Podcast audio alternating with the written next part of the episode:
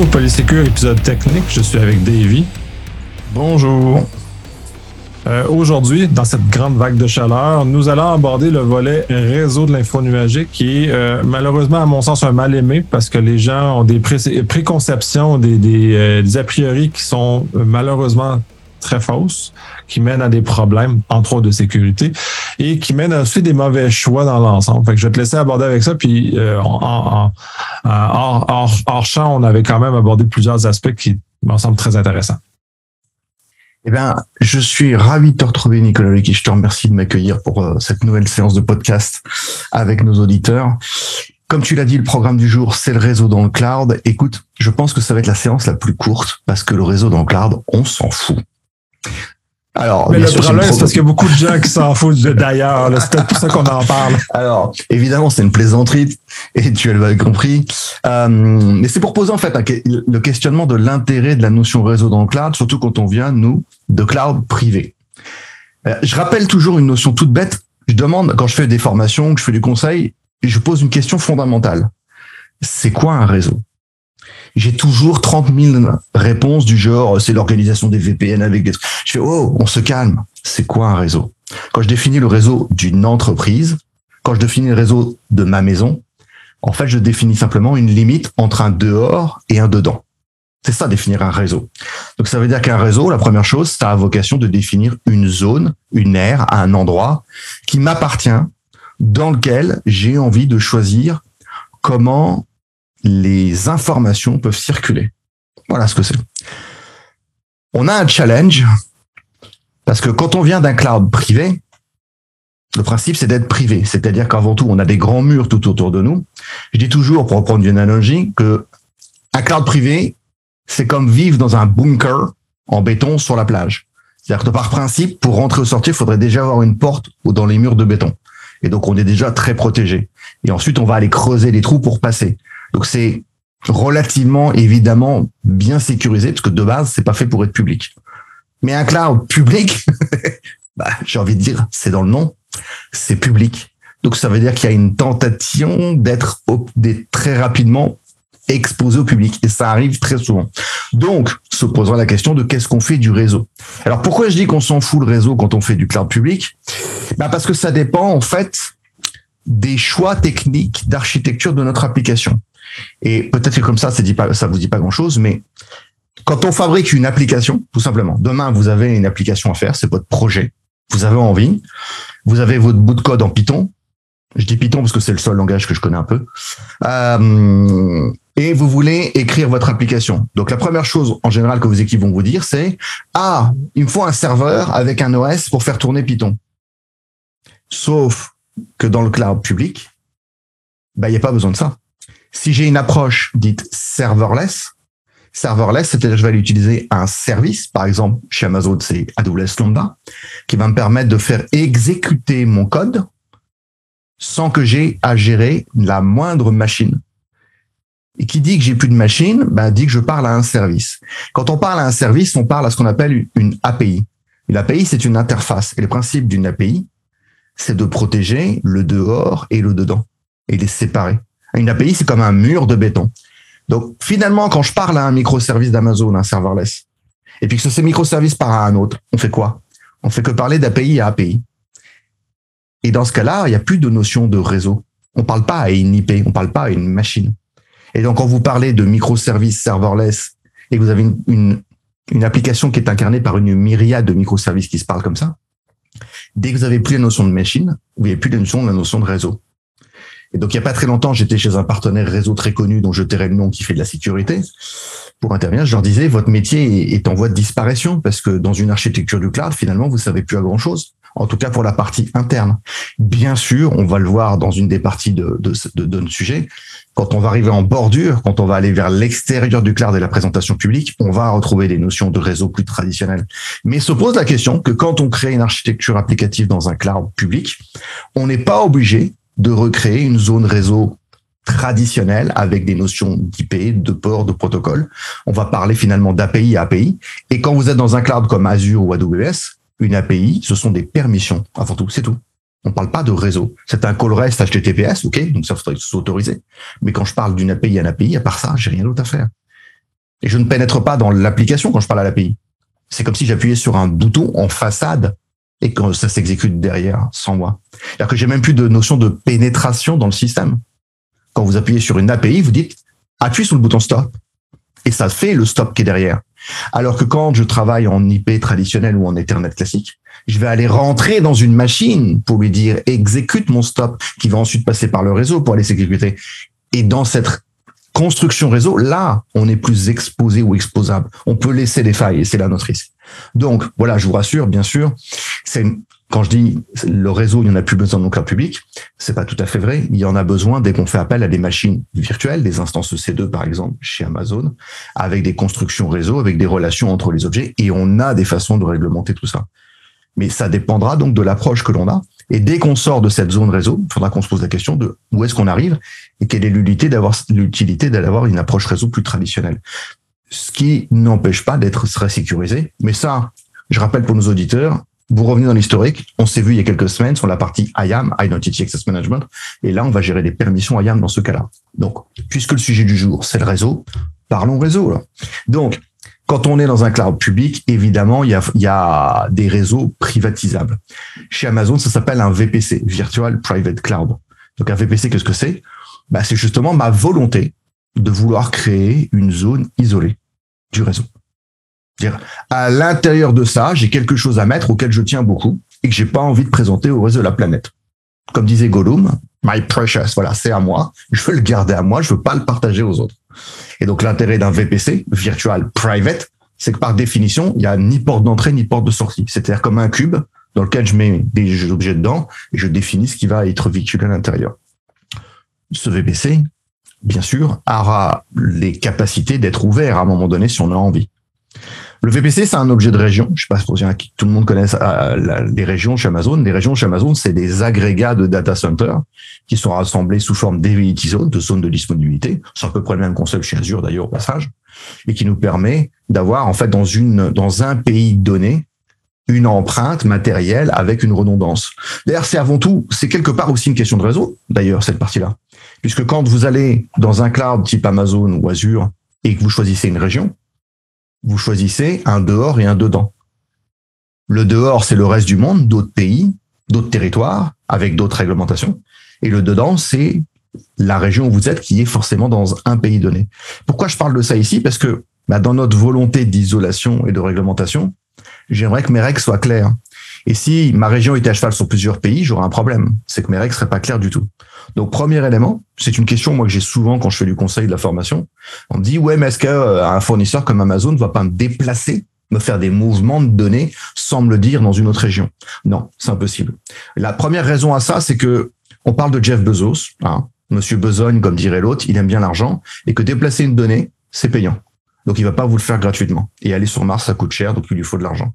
La deuxième raison, c'est que si vous regardez les pays dans lesquels sont implémentées les régions, c'est illégal dans tous ces pays de déplacer des données vers un autre pays sans le dire au client. Donc, voilà deux raisons pour lesquelles ça n'a pas lieu. Par contre, on a des fonctionnalités qui nous permettraient d'interagir de région à région. On va quand même se reconcentrer maintenant sur la notion de VPC. Donc, le VPC, c'est mon isolation réseau. Ça m'isole du reste du monde.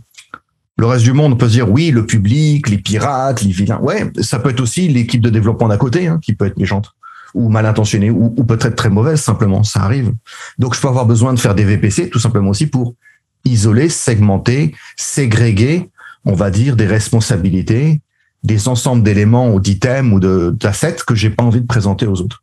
Donc le VPC, le premier rôle, ça va être pour nous de pouvoir justement créer des zones d'isolation et de segmentation qui sont à l'image de nos organisations et de nos besoins d'isolation et de segmentation. Et c'est d'ailleurs une remarque qu'on se fait souvent avec les clients quand on fait de l'architecture chez eux. Je leur dis, vous savez, votre découpage de VPC, il est beaucoup plus naturel que vous ne le pensez. C'est-à-dire qu'en fait, il est implicite souvent par votre propre organisation humaine, par les nécessités d'isolation qui seraient dues à vos normes. Les équipes de sécurité, si vous les mélangez aux autres, il va tout de suite vous engueuler, c'est évident. Il va dire non, non, tu nous laisses tranquille dans notre coin. Et les gens qui font de la prod vont dire ouais, enfin non, je veux pas que les développeurs aient développé dans la prod. Vous voyez, donc en fait, il y a des choses où ça fait sens tout de suite. Et travailler en dehors de ça, vouloir réunir ces deux éléments-là à chaque fois, serait souvent une source de risque. Donc, on va éviter les risques. On va éviter les single point of failure. On va éviter de mettre tous nos œufs dans le même panier, comme on dit. Donc, on va déjà découper par VPC. Le VPC, c'est un objet de région, donc lui, il est à cheval. C'est une segmentation à cheval sur tous les zones de la région. Le niveau d'en dessous, c'est le subnet. Donc un subnet, c'est c'est un sous-réseau, traduction directe, littérale. C'est une sous-zone réseau intermédiaire qui elle est liée à les 8 zones. Donc en gros, en gros, c'est une zone dédiée à, à un data center, si vous préférez. Comment on découpe ça? Comment on organise ça? D'abord, moi, je donne toujours un conseil pour clarifier les choses. Je dis, le VPC, c'est comme les fondations d'une maison. Donc, en général, moi, je sais pas pour vous, mais je rêve d'avoir une grande maison. Donc, j'aimerais bien avoir des fondations, pour le coup, très larges. Mais des grandes maisons ne nous obligent pas à faire des grandes pièces. Si vous allez dans un château en France, vous visitez les châteaux, vous verrez des toilettes, comme tout le monde. Et ces toilettes sont petites, comme tout le monde. Donc, ça prouve bien que on a beau avoir des grandes fondations, on peut avoir des petites pièces. Donc ça, c'est le découpage VPC subnet. Le VPC, c'est les fondations globales de mon réseau pour accueillir le plus de choses possible. Et le subnet, c'est comme des pièces intermédiaires dans lesquelles je vais pouvoir positionner des gens. Et bah, pour passer d'une pièce à l'autre, il y aura des portes avec des contrôles. Et ce sera la façon pour nous de le faire. Ça veut dire aussi que quand je découpe mon réseau de façon logique, en disant, tiens, j'aimerais avoir un sous-réseau public, si je veux le rendre redondant chez Amazon, il faudra créer plusieurs subnets un par IoT zone. Et en l'occurrence, il n'y a pas d'overlap possible ici. Vous devrez avoir des adresses différentes obligatoirement. Ce qui vous augmentera aussi le nombre d'IP possible pour le coup pour votre réseau. Donc on souvent réfléchit en réseau logique, puis ensuite en réseau technique. Donc mon réseau logique, c'est d'avoir une zone publique. Mon réseau technique, c'est d'avoir trois subnets différents, un par zone pour redonder. Ces subnets n'ont pas la même identité, mais ils ont la même vocation. À partir de là, pas de problème. Je vais essayer de leur mettre des règles communes pour que ce soit cohérent. Un réseau public, ça signifie quoi? C'est un réseau dans lequel on aurait pour le coup créé une porte de sortie d'entrée et dans lequel on peut exposer, si on le souhaite, des éléments pour pouvoir entrer et sortir. Je sais bien si on le souhaite, hein, c'est pas obligatoire. Ça passe par exemple pour Amazon par ce qu'on appelle une Internet Gateway. Alors l'Internet Gateway, c'est un concept très simple. C'est littéralement avoir pris sa perceuse et faire un trou dans le VPC pour ouvrir la porte. C'est tout. C'est-à-dire qu'une Internet Gateway, ça n'a pas d'autre valeur que ça. Vous la prenez, vous l'attachez au VPC et Amazon comprend que vous avez une porte de sortie qui permet de passer par leurs équipements à réseau, réseau à eux, pour aller sur le réseau public. Mais ce réseau public va m'exposer. Alors, bah, ça dépend. Moi, l'Internet Gateway, c'est pas un device, c'est pas un équipement, c'est pas une machine que je peux attaquer. Ce que je pourrais voir de l'extérieur, c'est ce que j'ai positionné derrière, qui aurait peut-être une identité sous forme d'un nom DNS ou d'une IP publique. D'accord? Là, vous allez me dire, oui, bah, c'est comme dans un cloud privé. Exactement. C'est la même chose. Donc, en fait, l'Internet Gateway, c'est un peu comme votre boîtier Internet à la maison, votre box, comme on dit en France. Ben, cette box, elle vous permet de rentrer et sortir, d'identifier sur le réseau public. Mais c'est la même chose ici. C'est une gateway. C'est comme notre box, elle permet de rentrer et sortir. Si on a prévu le coup de lui mettre une petite route. Donc, il faudra aussi associer à chaque subnet des notions de route table. Vous voyez, des notions qu'on retrouve qui sont somme toute assez communes aux notions de réseau traditionnelles à la maison, on premises. Donc on aura des route tables, des tables de routage qu'on va associer au subnet pour permettre de dire, au fait, voilà, je t'explique par où partir.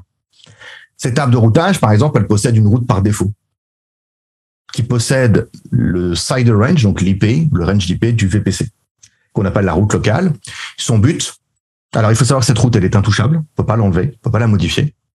Son but, c'est de pré on va dire, brancher les subnets qui sont dans le même VPC entre eux. Ce qui fait que si vous voulez passer d'un subnet à l'autre, la table de routage va indiquer, va voir le VPC, c'est lui qui va te router. Bien sûr, si on n'a pas envie de communiquer entre ces subnets, on pourra mettre d'autres règles ailleurs. On ne touchera pas la route. Et si on veut mettre une règle de sortie, bah, on mettra 0, 0, 0, 0, slash 0 et l'Internet Gateway. Et ça y est, on peut sortir.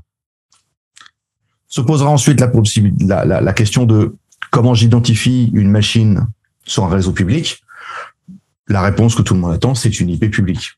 Alors une IP publique, c'est une longue discussion. Enfin, on va essayer de la faire courte nous ici pour pas y perdre trop de temps, mais l'IP publique, c'est quelque chose que j'ai souvent à, à faire relativiser. Pourquoi? Ça paraît naturel d'avoir une IP publique pour sortir. Mais finalement, c'est une question d'habitude. Et comme je dis dans toutes mes séances de conseil et de formation, votre pire ennemi dans le cloud, c'est l'habitude c'est l'habitude d'avoir fait dans un environnement privé. Je rappelle qu'un environnement privé, par définition, est tout sauf public. Donc, à un moment donné, si on veut aller vers l'extérieur, il nous faudra avoir une identité publique. Donc, avoir une IP publique dans un environnement privé, c'est relativement commun dès qu'on veut être identifiable à l'extérieur. Mais là, je rappelle que par principe, un, cloud public est public. Il est très ouvert à l'extérieur. Donc en fait, on, finalement, pour être présent sur un réseau public, on n'a pas besoin d'autre chose que du cloud en lui-même. Souvent, un nom DNS et une relation avec ce nom DNS nous suffira largement. C'est le cas, par exemple, qu'on a avec l'ELB. Quand on utilise un Elastic Load Balancer d'Amazon, ben, la, première version qui est l'ALB, on, on utilise juste son nom DNS, ça nous suffit. D'abord parce qu'on est sur un service manager qui est très élastique, qui va peut-être consommer des centaines d'IP à la minute, ou euh, j'exagère un peu, mais très rapidement. Euh, ce qui fait que si on identifie par IP, ça ne marchera jamais, ça change tout le temps. Donc on a besoin du nom DNS. Je rappelle toujours à mes clients, je dis, mais c'est pas que je veux pas que vous utilisiez d'IP public en soi. C'est que si je mets mon petit chapeau noir de pirate, bah, moi, une IP publique, c'est comme un cadeau de Noël. C'est une adresse auquel je vais pouvoir me référer régulièrement parce que je sais que ça qualifie un équipement précis. Et donc, je sais à quoi je m'attaque directement. Si vous me dites, j'habite dans un énorme immeuble avec 500 autres personnes, j'ai gagné au loto et l'argent est dans une valise, et que j'ai que l'adresse de votre immeuble pour essayer de vous pirater votre argent, c'est compliqué. Si maintenant vous me donnez exactement à quel étage vous habitez et quel est le numéro de la porte, ça va être beaucoup plus facile de vous pirater. Ben, c'est la même chose ici. Entre un nom DNS et une IP précise, c'est le même niveau de rapport que j'ai. Donc, c'est-à-dire, je vais pouvoir venir vous travailler tranquillement. Et si je sais que j'ai beaucoup d'argent à faire, à moins d'être très mauvais en tant que hacker, je vais prendre mon temps. Je vais y aller tout doucement et je vais vérifier que cette IP c'est toujours la même, elle est toujours là, que ça va me rassurer tous les jours de la voir. Et pendant des mois, je vais venir vous travailler jusqu'au moment où je retrouve une faille. Et donc c'est évidemment plutôt dangereux. Oui, puis je vais rajouter que euh, une adresse IP publique, ça prend moins de 30 minutes avant que les malveillants commencent à la surveiller à l'essayer. Puis je pense que le temps continue à descendre avec le temps, de continuer à être de, plus, plus, plus, proche de zéro. Donc, c'est quasi instantané qu'ils vont réussir à euh, voir que cette adresse-là est là. Et si par malheur, on a justement branché des services qu'on avait mal préparés, euh, on risque de se, de se ramasser avec une situation qui va être désastreuse et finalement, on va avoir des invités qu'on ne voudrait peut-être pas dans notre VPC. Sûrement pas même. et eux, ils seront ravis par contre d'y arriver et ils seront ravis qu'on leur ait facilité le boulot. Comme je dis toujours en sécurité, euh, une des règles du hacking, c'est d'attendre que la personne en face ait mal fait le boulot ou pas du tout. Et donc là, en l'occurrence, ce serait de quelque part faciliter le point d'entrée dans une architecture. Donc l'IP public, modérément. Petit, euh, petit détail technique, chez Amazon, quand vous voulez une IP publique, il y a deux façons de l'avoir. je parle d'IPv4, bien qu'Amazon supporte les IPv6, je ne vais pas en parler beaucoup ici parce que c'est pas un sujet passionnant. Euh, et je parlerai même pas d'IPv5. Et ça, c'est normal, puisqu'il n'y en a pas. Donc l'IP euh, IPv4 public, vous pouvez en avoir une dynamique. Le principe du dynamique, c'est que vous allumez une machine, elle réclame une IP, vous l'avez. Vous vous connectez à la machine avec, tant mieux. Vous éteignez la machine, voilà, mais c'est dynamique, elle a changé. Le principe, c'est d'avoir l'opportunité, mais c'est pas forcément la stabilité. Si vous voulez avoir une IP statique publique, chez Amazon, ça s'appelle une euh, Elastic IP, c'est une option qui est pratique. Hein vous l'avez, vous réservez une IP, vous l'attachez à la carte réseau de la machine qui vous intéresse, et ensuite vous pouvez parler dessus. Super. Vous éteignez la machine, vous la rallumez, elle n'a pas changé. Vous pouvez même faire mieux. Vous pouvez détruire la machine, en recréer une autre toute neuve et remettre la même IP. Si par exemple c'est par l'IP que vous rentrez dans cette machine, vous êtes identifié. L'inconvénient, c'est une petite subtilité qui est très particulière, mais qu'il vaut mieux, ne pas rater si vous voulez pas avoir de surprise à la fin du mois. Euh, comme je dis toujours, c'est un service qui est payant quand on l'utilise, mais qu'on l'utilise pas. C'est-à-dire que si vous prenez une IP publique, Elastic IP, vous l'attachez à une machine EC2 qui est vivante, qui est active, ça fait partie du prix de la machine. Il n'y a pas de surcoût. Vous éteignez la machine et le compteur commence à tomber. Et là, vous commencez à payer. Vous décrochez la carte avec l'IP dessus, vous la rattachez à rien, vous payez. Vous détachez l'IP et vous la rattachez à rien, vous payez. Et quand je dis vous payez, c'est un service qui est vraiment, vraiment pas donné. Donc faites attention à ça quand vous l'utilisez, s'il y en a vraiment. Favorisez toujours le DNS, favorisez aussi la dispersion. Donc par exemple, si demain vous me dites ah je vais faire mon site web chez Amazon, mais j'attends beaucoup de visites, donc je vais avoir une dizaine de serveurs web qui incarnent mon site web, mettez le moi derrière un ELB. Arrêtez de me mettre des IP publics partout. Ça n'a aucun sens, ça n'a aucune légitimité je, vois que ça te fait rire, euh, Nicolas Loïc. Énormément, parce que c'est des réflexions anciennes, c'est des façons euh, où on vit, on était contraint de vivre avec ces affaires de IP là, puis de devoir y réfléchir énormément quand on est dans un univers de justement l'élasticité nous amène ailleurs, nous amène en dehors de ça, parce qu'un IP, ce n'est pas élastique, mais alors zéro élastique. Et toutes les mécaniques par-dessus viennent racheter l'élasticité, donc on va on est beaucoup mieux le DNS, entre autres, d'utiliser, de, de, consommer les services de cette façon-là, ou même par API. Euh, dans certains de, mes clients, une des règles que j'ai, j'ai émises, c'est que dans, dans, dans le cas de Hub Spoke, là, dans, un environnement le plus, euh, plus Azure, dans ce cas-ci, euh, les, les, euh, ils ne peuvent pas se parler que par des API. Ils ne peuvent pas de contact direct.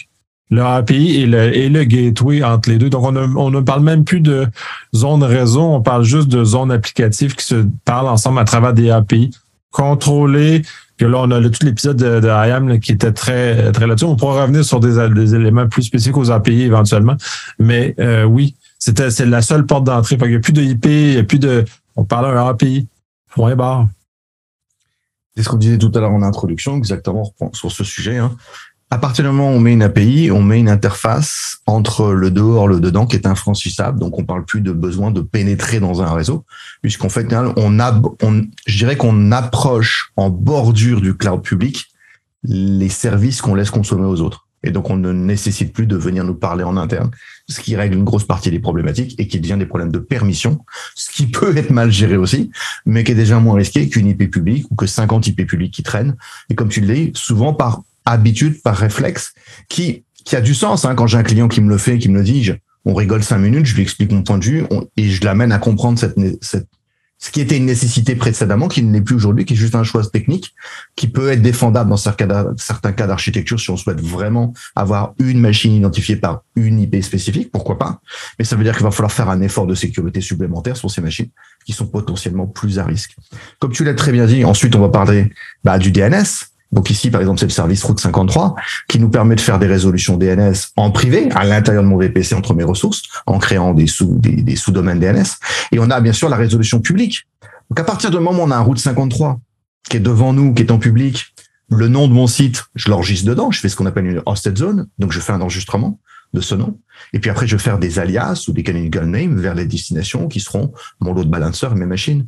Ce qui fait que on pourrait voir ça comme plusieurs couches qui cachent la réalité, mais justement, c'est le cas. C'est ce qui m'intéresse. C'est que finalement, la personne qui essaie d'atteindre mon serveur web, elle ne connaît pas réellement l'identité du serveur. Et dans l'absolu, je souhaiterais qu'elle s'en fiche totalement. Parce que ça n'a pas d'importance pour nous, pas c'est pas ça l'utilité. L'utilité, c'est que mon nom de domaine amène à mon service, qui est mon site web, qui soit incarné par 10 machines, par 500 machines, peu importe leur configuration. Moi, je veux que ce chemin soit toujours accessible et c'est ça qui m'intéresse le plus. À l'intérieur des VPC, on a bien sûr des règles de sécurité qui sont possibles et on identifie deux éléments, euh, trois plutôt. Le premier, je vais reprendre, on a des subnets, on a des publics, c'est veut dire qu'on peut avoir aussi des subnets privés. Donc un subnet privé, c'est un subnet dans lequel on n'aura pas de route de sortie directe.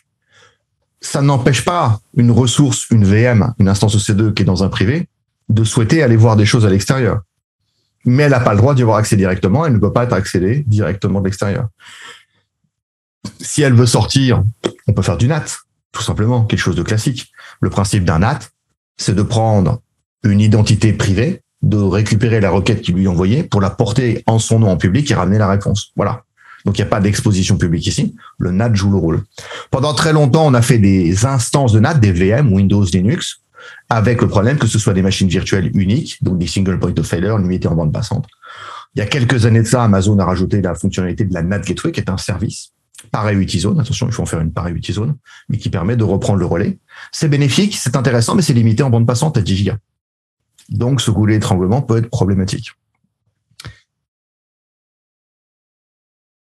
On pourrait ici retourner ensuite parler de sécurité par les règles de firewall qui sont possibles. Je vais rester sur ce sujet-là parce que c'est quelque chose qui arrive souvent. Et quand on réfléchit bien, on se dit, attends, je suis dans un VPC. Si j'ai bien compris, le VPC, il est chez Amazon. Quand je sors en public, souvent c'est pour aller parler aux services d'Amazon qui sont eux-mêmes en public. Et peut-être que nos auditeurs l'ignorent, mais 90% des services d'Amazon ne sont pas dans des VPC. Si vous prenez un Bucket S3, si vous prenez DynamoDB, si vous prenez SNS, SQS, Kinesis, tous ces services-là sont à l'extérieur du VPC. Donc ça veut dire que historiquement, quand on voulait accéder à des services d'Amazon, il fallait avoir une porte de sortie, sortir, taper dans le service pour rentrer. On se dit, attends, c'est en train de me dire que pour aller chercher le sel qui est dans la cuisine, alors que je suis dans le salon, je passe par la fenêtre, je sors dans la neige, je me bats avec les ours et je rentre de l'autre côté. Oui, on est d'accord que ça paraît un peu bizarre. Donc Amazon a fini par entendre raison et nous a rajouté il y a quelques années de ça, il y a près de sept ans maintenant, ce qu'on appelle les VPC endpoints. Les VPC endpoints, c'est en fait une espèce de raccourci extrêmement pratique et qui est maintenant presque normalisé pour tous les clients. Le VPC endpoint, c'est tu dis bah en fait si je suis Amazon et que tu es chez Amazon, est-ce qu'on peut pas faire un lien direct entre les deux? Bah c'est le VPC endpoint. Donc c'est une porte dérobée qu'on met au niveau du VPC. Euh, elle existe en deux versions. Il y a la gateway endpoint et l'interface endpoint. C'est juste en fait ce qui va changer entre les deux, c'est le point d'entrée. Il y en a une, c'est une gateway sur le VPC. L'autre, c'est carrément comme si le service n'est posé une carte réseau chez vous dans votre subnet, littéralement. Et vous avez une carte réseau toute seule avec son IP voir sa résolution DNS qui en fait pointe vers un service et qui est capable, par l'autorisation d'Amazon, d'enjamber les limites de votre, de votre VPC. Et ça, ça me sert à taper directement dans le service. Donc, l'Internet Gateway, là, vous pouvez l'acheter à la poubelle, j'en ai plus besoin. J'ai plus besoin de sortir en public. La Net Gateway, pareil, vous n'en avez plus besoin. Donc, ça veut dire qu'on n'a plus de problème de bande passante, on n'a plus de problème de sécurité. Et alors, mieux que ça encore, et on va rejoindre le module qu'on avait fait sur Identity euh, Access Management, on peut rajouter des policies IAM dessus. Donc on peut même carrément mettre en plus des politiques de sécurité qui ne sont pas du réseau, mais ici des permissions de consommation des API qui sont derrière. Le VPC Endpoint aujourd'hui, c'est vraiment un standard. J'ai quasiment pas un client qui fait une architecture digne de ce nom, il n'y a pas de VPC Endpoint. Alors pour ceux qui n'ont pas, vous pouvez rougir et vous mettre à étudier le sujet. Je pense qu'il faut y aller maintenant. Donc ça peut être un moyen comme ça pour nous de donner l'accès carrément en privé à un service qui ne serait pas consommable autrement. Donc ça, c'est vraiment quelque chose de très commun. Et on peut aller jusqu'à se l'approprier soi-même pour partager ses propres services. Imaginez que vous ayez créé une super application. Vous adorez cette appli et vous avez plein de partenaires qui l'aiment aussi. Ils sont aussi chez Amazon. Eh bien, vous pouvez faire ce qu'on appelle un private link. Donc, ça s'appelle VPC Endpoint Interface Supported by Private Link. Ouais, j'adore le nom. Donc, on l'appelle ça un private link tout court. Ça veut dire qu'en fait, vous allez avoir dans un VPC votre application incarnée par des EC2. Vous allez créer ce qu'on appelle un Network Load Balancer, qui est la deuxième variation de, de, de l'ELB, Elastic Load Balancer. Et cette network load balancer, devinez quoi? Eh ben, Il va prendre une carte réseau et il va aller les poser dans le VPC de votre voisin. Et donc, ça va permettre à votre voisin, par cette carte réseau, de venir parler sur le, sur le network load balancer, excusez-moi, pour rejoindre vos machines.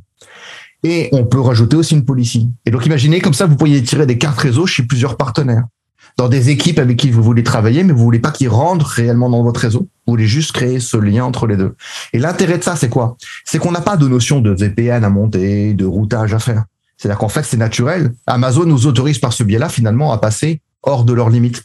J'enjambe un VPC pour entrer dans un autre. Et c'est extrêmement pratique, y compris dans d'autres accounts, y compris potentiellement dans d'autres environnements. Et vous pourriez vous-même être client de ce genre de solution aussi. Donc c'est une autre façon d'approcher euh, les limites des VPC. La sécurité, elle est réglementée ensuite à l'intérieur d'Amazon. Eh bien, comme un peu partout, par des règles de firewall, sauf qu'on n'appelle pas ça des firewalls chez Amazon, ça s'appelle des security groups et des network access lists. Les deux services ont, on va dire dans les grandes lignes, le même rôle qu'un n'importe quel firewall, c'est-à-dire éditer des règles de filtrage réseau qui permettent ensuite de se référer à ces règles qui disent t'as le droit, t'as pas le droit. Tel port, tel protocole, telle source, telle destination, tel comportement. Voilà. Ce sont des règles de, filtrage. Ces règles de filtrage, pour les security groups, elles sont posées au niveau des cartes réseau des EC2. Donc ça, c'est pratique. C'est-à-dire que ma VM qui a une carte réseau, on peut lui mettre, boum, directement, au fait, tu as le droit de faire que SSH pour 22. C'est tout. Si tu veux faire autre chose, niet, interdit, là, là. Et un security group, par défaut, ne laisse rien entrer. Et paradoxalement, laisse tout sortir. Ah, comment ça se fait que ça laisse tout sortir? On est dans une architecture d'abord qui laisse rien entrer par défaut, je le rappelle. Donc, il faudrait déjà que j'autorise à rentrer pour pouvoir ensuite avoir une sortie. Ensuite, on est sur un service qui est stateful. Stateful, pour ceux qui connaissent pas la notion de stateful, bah, imaginez que vous allez au restaurant, que vous faites longtemps la queue pour rentrer dans le restaurant, vous vous asseyez, vous commandez votre poutine tous les jours, et là, vous avez un coup de téléphone à prendre et vous voulez sortir.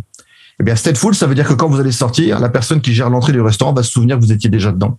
Et donc, la requête, le fait d'avoir été autorisé à rentrer va vous laisser sortir sans vous, sans vous embêter et vous laissera repartir.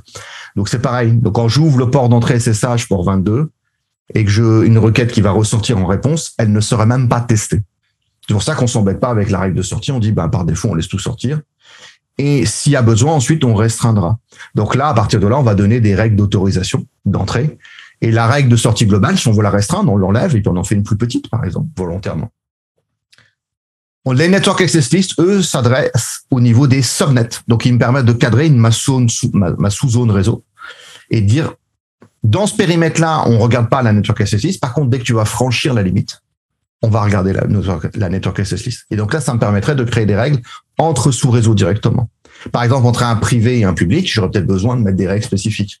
Peut-être que j'ai un front public, l'application de ma base de données. Peut-être que le réseau de la base de données, j'ai interdit formellement que le réseau public vienne lui parler directement. C'est le rôle du Network Access List. Ces Network Access List, elles, par défaut, sont toutes ouvertes. Puis ensuite, on crée des règles de passage et on a un deny de fond. En fait, vous avez une règle hein, qui est la dernière, qui s'appelle deny all, que vous pouvez pas toucher. Et on vérifie toutes les règles précédentes. Si il y en a une où on correspond, ben on nous laisse passer. Si on correspond à aucune, on est dégagé. Et le Network Access List, lui, est totalement stateless. Ça veut dire qu'il faut créer des règles explicites pour chaque sens. Il n'y a pas de, d'approbation implicite qui serait laissée. Network Access List Security Group, il arrive que parfois on vous les présente, on vous explique que ce soit concurrent. C'est complètement fou. Ça ne, ça n'a aucune, ça n'a aucun sens. Comme, comme vous dites en anglais, ben le safe vensory. J'adore cette expression parce que en français on en a une, on dit c'est les bretelles et la ceinture en même temps. C'est-à-dire que les bretelles et la ceinture ont le même objectif, mais pas de la même façon. C'est-à-dire que en sécurité, moi je dis il n'y a jamais de redondance inutile. C'est-à-dire que ce qui paraît être redondant ne l'est pas vraiment. Même conversation on a avec les firewalls applicatifs. Je sais par exemple que certains fournisseurs de cloud, et là je ferai pas de, je vais pas les mettre mal, donc je vais pas dire lesquels, même si je travaille pour certains d'entre eux, euh, préconisent carrément d'enlever le firewall de Windows ou de Linux. Je dis que non, non, on ne le fait pas. Alors pareil, on pourrait avoir la sensation qu'entre l'IP table et puis le security group, il y a un double effet. Alors il y a un double effet, oui. Il y a un double emploi, oui, mais c'est pas au même endroit. Et donc si c'est pas au même endroit, ça veut dire que la protection va être, va être efficace. Parfois, moi, ce que j'ai envie, c'est d'éviter que le système fabrique des trames pour rien. Donc si je le laisse faire des trames tout seul comme un grand, et puis ensuite les bloquer que plus tard, je vais quand même pourrir ma machine à faire des trames pour rien, pourrir mes cartes réseau, pourrir mon réseau, créer de l'activité dans les firewalls. J'ai pas envie.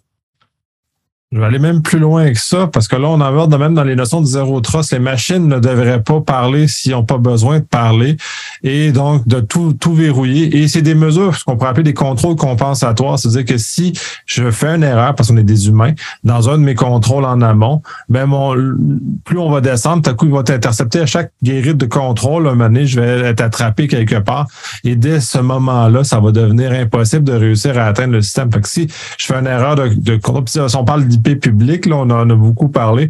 c'est juste de faire une légère erreur sur un IP public, de voir que dans quelques instants, notre système va être complètement brisé. Si on n'a pas de mesures compensatoires, de, de, de contrôle secondaire qui viennent justement pallier au problème, ben on se retrouve avec encore infesté avec des gens qu'on ne veut pas chez soi.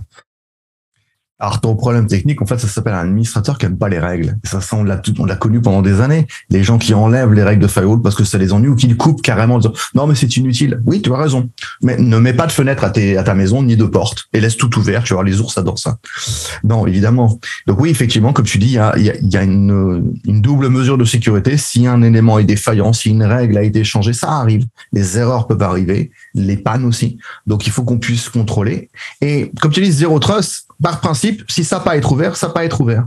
Moi, j'ai des clients qui étaient fanatiques du je t'ouvre des fenêtres pour remettre du plâtre dessus le lendemain. Donc, c'est ceux, qui font de l'autorisation pour faire du deny plus loin.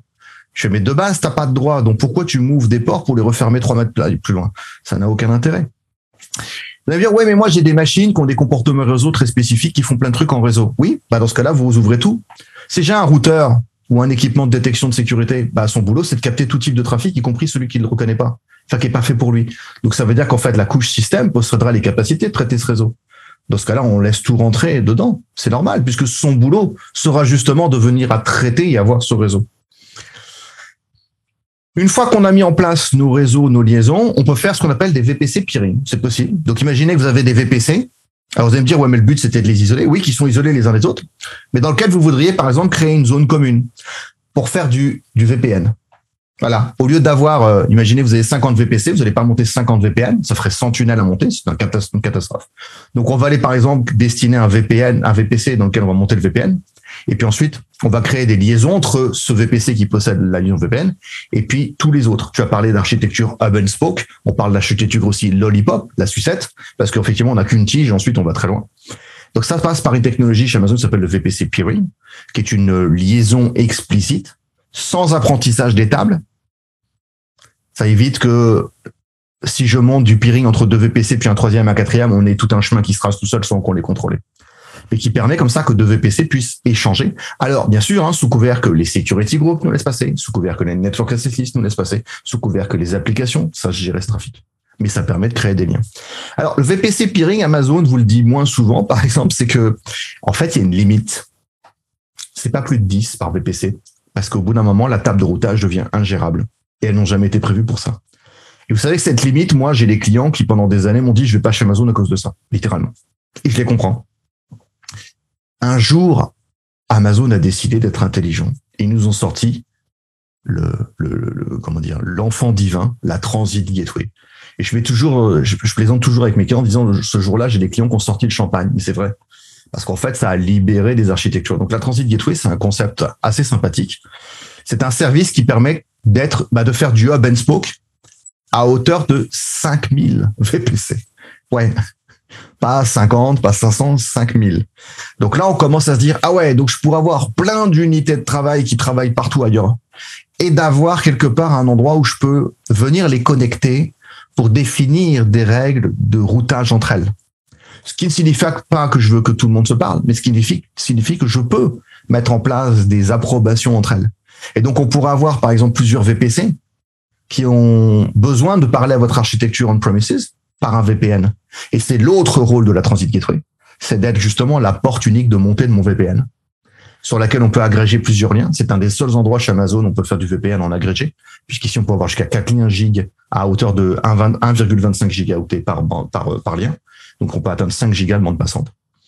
Et donc ça veut dire qu'en fait, la Transit Gateway a un double rôle, faire la passerelle vers l'extérieur, faire le lien entre les, entre les VPC à l'intérieur, et sans entrer trop dans le détail, parce que ce serait compliqué sans schéma, sans explication, on va ensuite pouvoir créer ce qu'on appelle des tables de routage internes qui permettent de définir les règles des communications entre les VPC. Pour certains qui font du réseau, ça, représente, ça ressemble beaucoup à des organisations comme les private VLAN, avec des segmentations qui autorisent que des VPC, par exemple, puissent voir des VPC en commun, mais sans pouvoir se parler directement eux. Donc, ce qui est très intéressant, comme ça, quand on a des zones, bah, imaginez que vous ayez une zone réseau, un VPC qui s'occupe de détecter vos intrusions prenons ce genre d'outil, où on aurait comme ça besoin d'isoler certains comportements très spécifiques, très à risque, mais à faire que tout trafic soit obligé de passer par là. Ce sera idéalement par la transit gateway que ça se passe.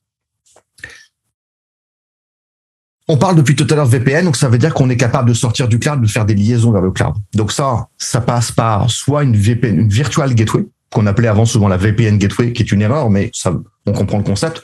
L'idée, c'est de monter un VPN entre chez Amazon et chez soi. Il faut savoir que quand on monte un VPN chez Amazon et chez soi, le but, hein, on est d'accord, c'est de traverser Internet avec une liaison chiffrée sécurisée. En l'occurrence, la norme supportée ici, c'est IPsec. C'est la seule qu'Amazon supporte en direct avec son service. Ça ne signifie pas que vous n'avez pas le droit de faire VPN SSL, mais ce sera une passion personnelle. Ce sera fait entre votre VPN chez vous et une machine chez Amazon. Mais Amazon ne rentrera pas dans l'équation vous passerez par l'Internet Gateway, par exemple. Le VPN, ici, ça veut dire que j'ai un VPN chez moi. J'ai une solution, celle que vous voulez, matériel, logiciel, une VM, un équipement physique euh, dans une l'hyper-V, du VMware, ce que vous voulez. Et ensuite, vous montez ça vers Amazon. Sachez que quand on fait ça chez Amazon, Amazon redonde localement. Donc, ça vous oblige à ouvrir deux tunnels. Par contre, vous, c'est pas une redondance, ces deux tunnels sont le même VPN. Donc, si vous voulez créer de la redondance locale, il faudra rajouter un VPN chez vous, rajouter deux tunnels de plus et créer évidemment des règles de routage locales, en BGP par exemple, dans le BGP, pour pouvoir faire ce routage entre les équipements. Ça marche, c'est pas mal, mais le problème c'est quoi? D'abord, 1,25 gigaoctets de bande passante par lien, sachant que là, il n'y en a qu'un seul d'actif à la fois et jamais qu'un seul lien. Et ça, c'est une limite que beaucoup de clients nous reprochent à Amazon, disant, mais c'est pas possible. Ensuite, ça passe par Internet. Et le problème d'Internet, c'est quoi? Ben, C'est tout sauf fiable en termes d'engagement. Alors là, je parle pas de sécurité, je parle de stabilité, de débit. Et donc, euh, il est difficile d'envisager une vie hybride, ce qui est 90% des clients du cloud, hein, hein, qui font de l'hybride, c'est-à-dire qu'ils font des allers-retours entre leur on-premises et le cloud public, sans avoir une liaison stable. On peut passer par ce qu'on appelle dans ce cas-là un direct connect. Je pense qu'il y a certains auditeurs qui connaissent déjà. Donc le direct connect, vous allez carrément monter une fibre, une liaison spécialisée dédiée entre vous et Amazon au travers d'un partenaire local. Alors, ils sont référencés par pays. Hein, au Canada, en France, il y en a une liste précise qui sont autorisés. Vous retrouvez des gens comme Colt, comme Equinix, c'est-à-dire des grands acteurs des interconnexions mondiales, qui vous fournissent donc un réseau privé dédié entre chez vous et chez Amazon. Ça veut dire qu'en fait, ils ont déjà des contrats avec Amazon, ils ont déjà des équipements d'Amazon dans des cages bien fermées. Quand je dis des cages fermées, c'est pour ceux qui font du réseau dans les data centers, vous savez de quoi je parle. C'est vraiment des cages avec des verrous, etc. Et quand on met en place le Direct Connect, il y a toute une série d'autorisations à faire. Il faut louer les ports chez le partenaire, s'enregistrer auprès de chez d'Amazon. Il y a toute une procédure. Et d'ailleurs, c'est assez long. C'est une procédure qui est estimée à plusieurs semaines, voire plusieurs mois, le temps de monter les fibres jusque chez vous et qu'ensuite les autorisations soient faites. À partir de là, après, vous avez un lien privé direct entre Amazon et vous. Le bénéfice de ça, bah d'abord, c'est la stabilité, l'engagement du partenaire. On est du, du privé. L'autre bénéfice, il faut comprendre que quand vous prenez une donnée que vous l'amenez dans un cloud public chez Amazon, c'est gratuit. Comme tu l'as dit, il n'y a pas de problème, ils adorent ça. Dès que vous voulez la retirer, c'est payant. Et la facture de données sortantes du cloud, elle peut être très dure. Dans le Direct Connect, la facture de données sortantes, elle peut être divisée par quatre. Donc là, ça peut être intéressant. Si on n'omet pas, honnêtement, de reconnaître qu'il y a aussi un forfait de base. Par exemple, alors, je ne sais pas si les prix sont toujours à jour au moment où vous écouterez cette vidéo, mais normalement, un lien gigabit, c'est 218 dollars américains. Un lien 10 gig, c'est 1800 dollars américains. Ça veut dire que ça fait quand même un forfait important et que si j'ai bien compté, depuis tout à l'heure, on en a monté qu'un seul, donc on est sur un signal point of failure. Donc il en faudrait plusieurs. Et là, ça commence à faire cher. La bonne nouvelle pour vous, c'est que ce Direct Connect, c'est un service souvent qu'on partage. C'est-à-dire que si vous avez plusieurs, euh, plusieurs comptes AWS différents sur plusieurs bâtiments, vous pouvez très bien utiliser votre backbone local pour ensuite aller vers le Direct Connect et partager cette liaison, ce qui fait que d'un seul coup, c'est beaucoup plus rentable, beaucoup plus accessible. Et là, j'ai un engagement de qualité qui m'intéresse. Il existe plein d'autres détails. Évidemment, ce sera pas le, on va pas rentrer trop dans le détail du sujet ici. Il y a des versions hébergées qui sont en dessous du gigabit. Et j'ai découvert il y a quelques mois qu'on a même carrément une version 100 gigabits aujourd'hui, mais pas dans tous les pays, ça dépend des partenaires. Donc là, on peut commencer à envoyer du lourd. Je vais rajouter un autre élément sur la Direct Connect qui est important, c'est que la Direct Connect, elle est connectée à une région. Sauf que souvent, quand on est dans le cloud, région égale single point of failure, donc on veut pouvoir aller sur une autre région. Et donc, on va utiliser ce qu'on appelle la Direct Connect Gateway, qui est une façon pour Amazon de nous dire, je vous accueille dans la région Montréal, par exemple, mais si vous voulez bifurquer en France, eh bien, en fait, votre Direct Connect sera toujours monté à Montréal.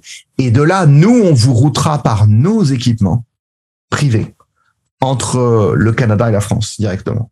Et ça, c'est génial parce que ça permet de prolonger ce réseau sans rajouter de complexité pour nous. Et si demain vous avez besoin d'aller au Japon pour quelques mois, vous pouvez le faire. Et si votre mission s'arrête pour le Japon, vous pouvez refermer. Vous voyez, on n'a pas l'engagement de la lourdeur de monter ça avec des régions différentes. Donc ça, c'est quand même relativement pratique. Quand on parle en bordure, ensuite, évidemment que on va arriver sur l'exposition publique. Il va me dire ouais, mais la sécurité du cloud c'est sympa, à l'intérieur ça va, mais moi euh, je vais quand même être sur quelque chose qui est exposé en public. Je vais créer des applis mobiles, je vais créer un site web et je vais être exposé au public. Comment ça se passe quand on s'expose au public, qu'on veut partager du contenu? D'abord, on a une notion d'architecture spécifique euh, dans les cadres des clouds publics qu'on appelle les edge locations. C'est un concept qu'on a à peu près chez tout le monde. C'est-à-dire qu'en fait, les régions regroupent certains data centers, mais l'edge location, c'est des data centers en plus qui sont là pour accueillir certains comportements réseau, comme le routeur, par exemple la résolution DNS.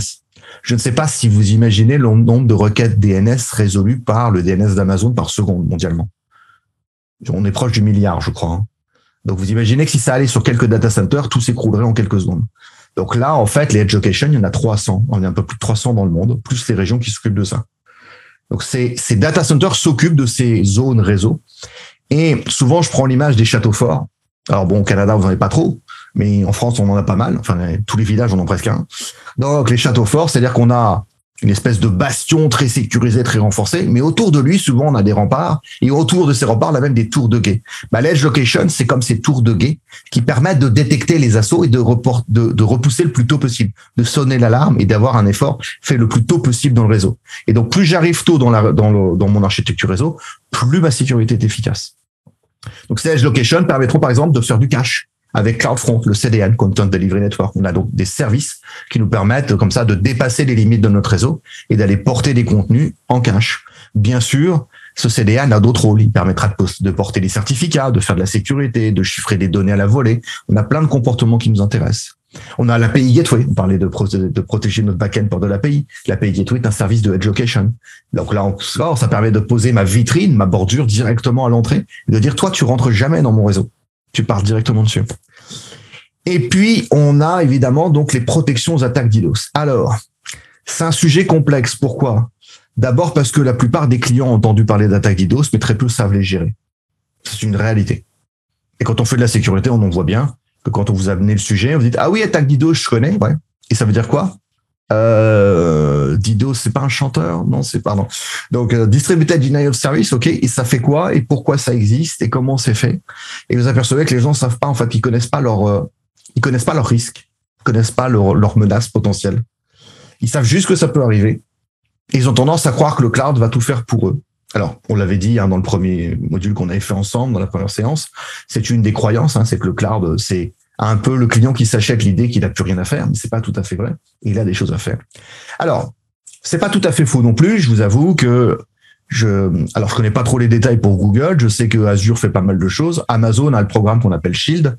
Shield, ça veut dire si tu te fais attaquer en attaque DDoS, il y aura une communication de notre part. D'abord, si c'est une attaque DDoS de couche basse, donc là je fais référence au modèle OSI, pas Ozzy Osbourne parce que c'est pas un modèle, hein, euh, surtout pas. Euh, non, je mangeais pas des têtes de chauve-souris et vous droguez pas toute votre vie. Euh, le modèle, le modèle Ozzy dit qu'il y a des couches basses, il y a des couches hautes, et donc quand les attaques de DDoS sont faites sur les couches 3 et 4, qui sont les couches réseau, en fait, c'est comme si Amazon considérait que c'était eux qui étaient attaqués directement. Donc ils repoussent les attaques. Et donc ça, tous les clients qui sont dans le cloud l'ont. Ils ont rien, vous avez rien à faire. À partir du moment où vous utilisez le cloud Amazon, vous êtes protégé de ça. Amazon s'occupe de, de, de, de nettoyer ses bordures, si vous préférez. Et si l'attaque ne fait pas qu'utiliser les couches 3 et 4 et continue, commence à vous attaquer sur d'autres couches comme la couche 7, Amazon vous prévient. Vous dites, attention, vous avez une attaque. Et je dis toujours à mes clients, attention, quand Amazon vous envoie une notification de sécurité, il faut pas la mettre de côté. Jamais. Il faut y répondre tout de suite.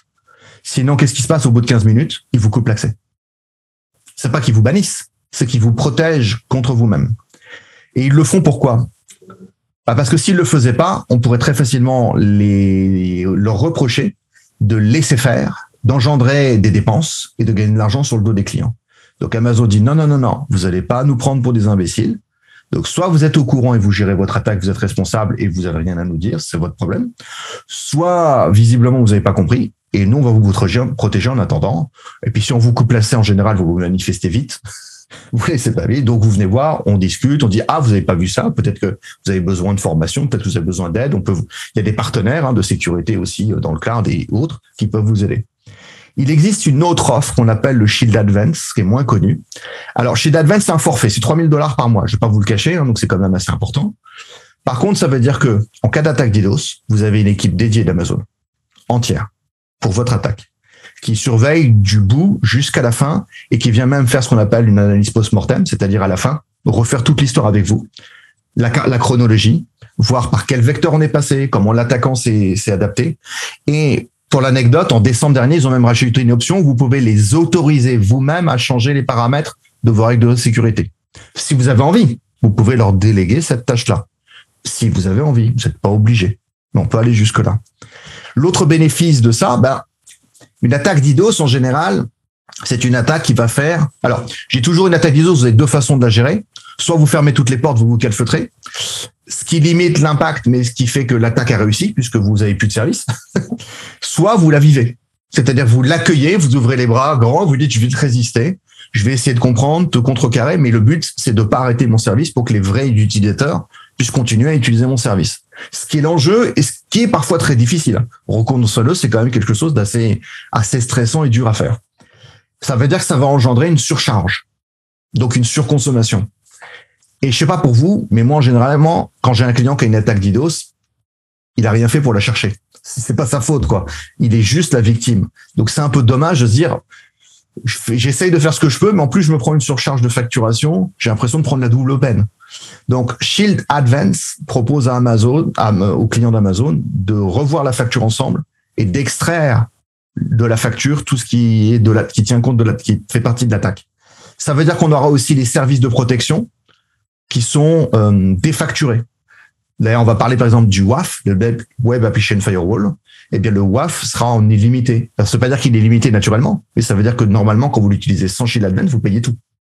Et le WAF d'Amazon peut devenir cher si on se fait attaquer très longtemps et qu'il fait beaucoup de contrôle. Donc là, ça peut être très intéressant d'avoir ce contrat-là. À nous de voir. Donc dans les protections, oui, il y a un WAF. Donc qu'est-ce que c'est qu'un WAF Pour ceux qui connaissent moins le concept, ben, un firewall, c'est un outil de filtrage des couches réseau. Ben, un WAF, ça va être un outil de, de filtrage des couches réseau, mais aussi des couches applicatives. C'est un firewall de couchettes, d'où le nom, Web Application Firewall. Donc ce WAF, le but, c'est de venir détecter soit des choses qui sont inhérentes du réseau. Ah, tiens, je connais ton IP, je l'aime pas, je la bloque. C'est du pur réseau.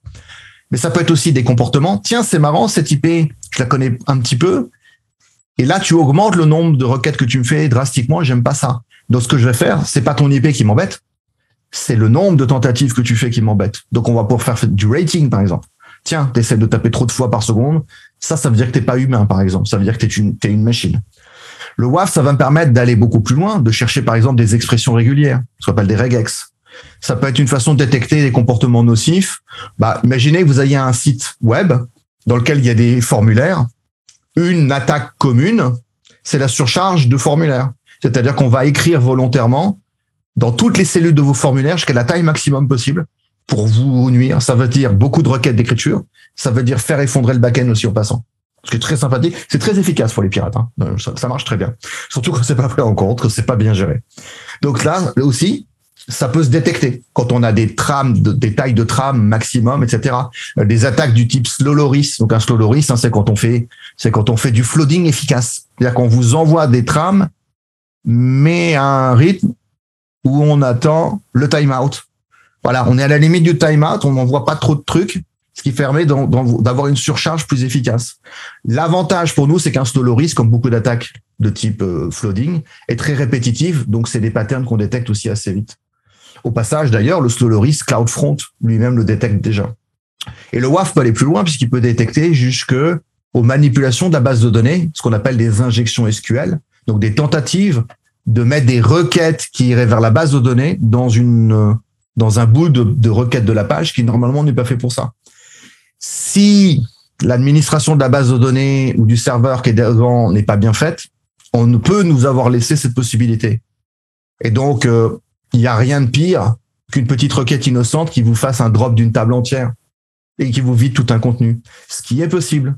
Donc voilà, le WAF, ça nous permet comme ça d'avoir ce contrôle sur des aspects qui sont plus du comportement applicatif, qui sans cette confrontation au comportement applicatif ne sont pas dissociables d'une requête légitime. Et donc, je dis souvent à mes clients, vous savez, je vous mets au défi de faire la différence entre un gros succès et une grosse attaque. Parce que des fois, ça se ressemble beaucoup. Et donc, c'est pas du tout évident et il faut préparer tout ça. Donc, dans notre architecture réseau, on a besoin de ces composants en front.